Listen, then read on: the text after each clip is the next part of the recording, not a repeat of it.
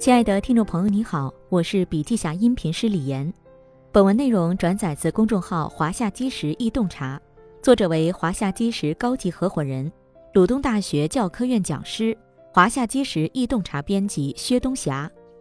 音频为部分精彩观点节选，想了解更多细节，还请阅读原文。本期音频还可以在喜马拉雅、懒人听书、蜻蜓、乐听、三十六课、荔枝等平台收听，搜索“笔记侠”即可。你也可以关注我们的微信公众号。笔记侠查看更多内容。爱因斯坦说：“你无法在制造问题的同一思维层次上解决这个问题，也就是说，要解决问题需要思维上的升级，否则问题很难得到解决。人与人之间的差距就在于思维层次的差异。有的人认知层次比较低，只能被自己眼里的现象蒙蔽双眼，看不到真实的世界。”有些人能看到真实的世界，但看到的是一个脏乱的世界，而只有少数人能够领略更为美好广阔的世界。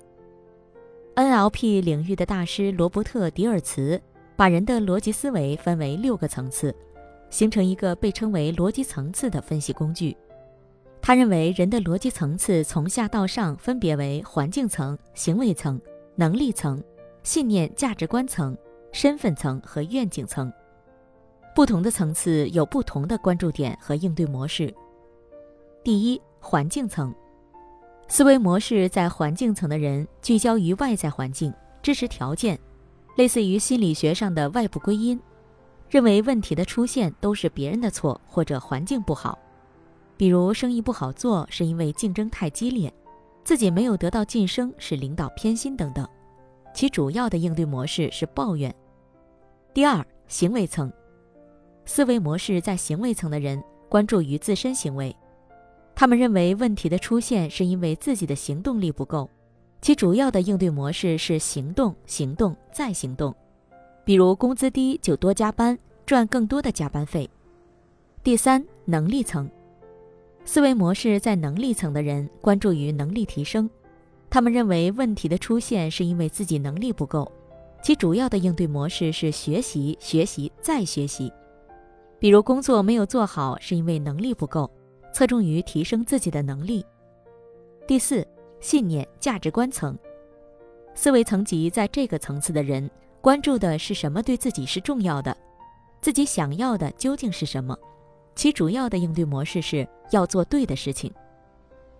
第五，身份层，思维模式在这个层次的人关注的是我是谁，我想成为一个什么样的人。其主要的应对模式是，因为我是一个什么样的人，所以我会做出某种选择和行动。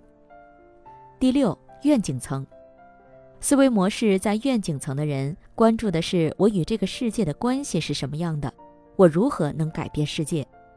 其主要的应对模式是如何改变这个世界，让它更好。这个世界只有极少数人能够达到愿景层，因为他们思考的是与这个世界的关系。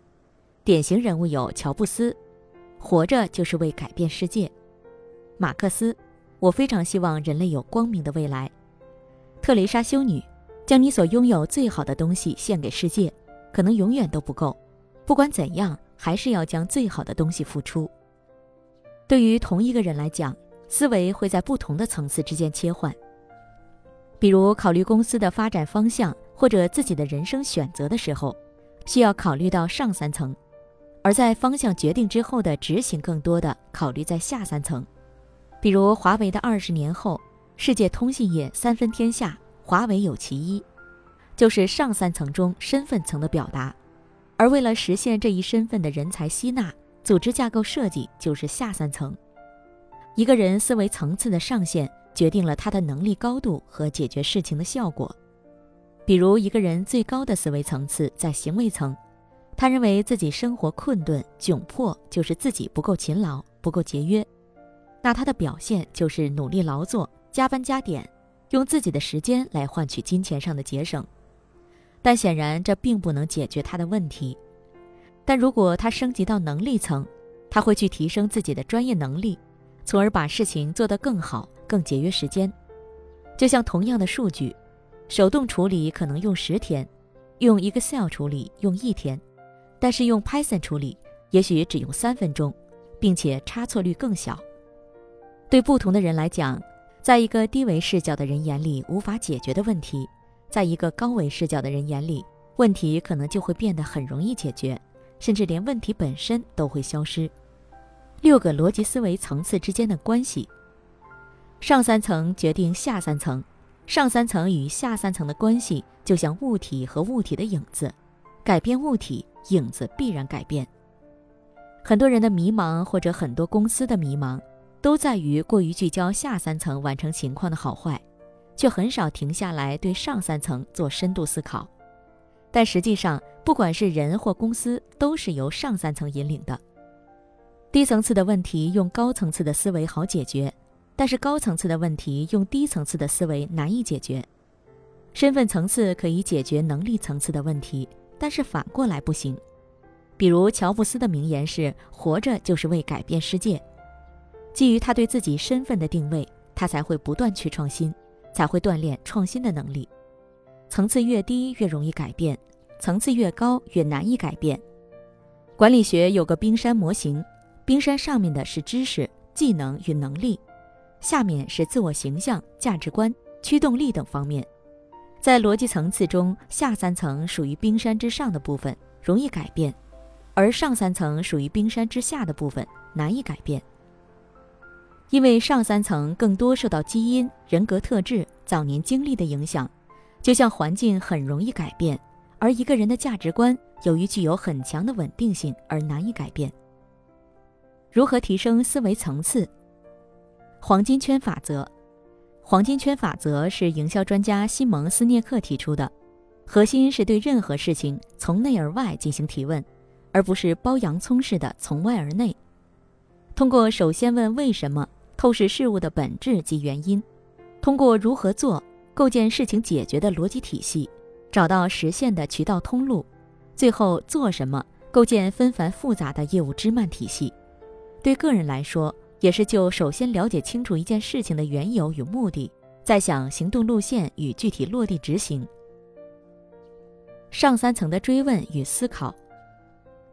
史蒂芬·科维在《高效能人士的七个习惯》中提出以终为始的原则，也就是说，心中一定要有终，才知道应该怎么使。他认为，任何事物都需要经过两次创造，首先是通过基于心智的第一次创造。其次，才能通过实际行动进行第二次创造。比如建造一座大楼，要经过大脑中的第一次创造，设计图纸，才能有第二次的建设，建造出大楼。第一次创造的是终，是第二次创造的始，这就是以终为始。作为个人的终，就是你在离开这个世界的时候，你希望别人怎么看你，也就是你的愿景、身份、价值观的思考。对组织来讲，德鲁克的经典三问：我们的企业是什么？我们的企业将是什么？我们的企业应该是什么？纳入时间维度。在教练技术中有个时间线的工具，有助于人们转化视角，拉长时间的维度看一件事情，视角可能完全不同。当下重要的事情，也许以多年后的视角来看，完全是不同的认识。正如人在离开人世时。不会有谁认为权力与金钱是重要的。对于时间的考量，有助于提升思维的层次。逻辑思维层次在管理中的运用。部门沟通与协同，在大型组织中，部门协同是个难题。不同的部门争夺刚性的资源，因此部门之间的推诿扯皮是常有的事儿。如果部门沟通聚焦于下三层。因为岗位职责不同，任务不同，难以统一和协调。如果聚焦于上三层，促使大家关注组织的目标，就可能会很快达成意见，使大家力往一处使。员工管理，任何领导都可能听过员工的抱怨，诸如资源不够、公司绩效考核不合理等等。作为领导，要善于给员工升维。如果员工只是停留在环境层，领导可以把员工拉升到行为层，比如员工说业绩实现难度，因为公司没有给予相应的政策。领导可以这样问：那在现有条件下，你可以做哪些工作，让目标可能实现呢？员工停留在行为层，工作太多了，都干不过来。领导可以问：那你觉得可以提升哪些能力，让你的工作干得更轻松一些？通过为员工的认知升维，打开员工的视野与局限，促使目标实现。职场的表扬与批评，在职场中，总体来讲，批评多于表扬，并且常在上三层进行批评。但是上三层的批评会影响员工的自尊、自我效能感，不利于员工成长。更科学的做法是，表扬集中于上三层，批评集中于下三层。你真是一个负责任的人，就比你好勤奋呀更有激励作用。而我感觉你的同理心不够，就比你真自私，做事只考虑自己更容易让人接受，并且让改进的方向更加明晰。一个人的逻辑思维有多强大，那么他的格局就有多大，成就就有多大。逻辑层次为我们提供了一个思维模型，提醒人们穿过下三层去实现对上三层的思考。查理芒格说，思维模型会给你提供一种视角或思维框架，从而决定你观察事物和看待世界的视角。顶级的思维模型能提升你成功的可能性，并帮你避免失败。掌握了逻辑层次的分析工具，实现认知升级，促使人们去探索和发现自我和组织内在的渴望与动力，并以此创建更好的行动方案，最终能实现叠加式的进步。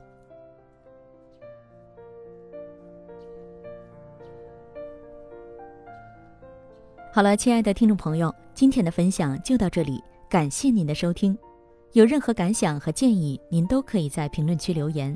新商业干货就看笔记侠，深度专访、品牌传播、线下沙龙等商业合作，如有需要，烦请联系笔记侠商务小伙伴魏志尚，联系方式：幺七六三幺八八幺九五七，幺七六三幺八八幺九五七。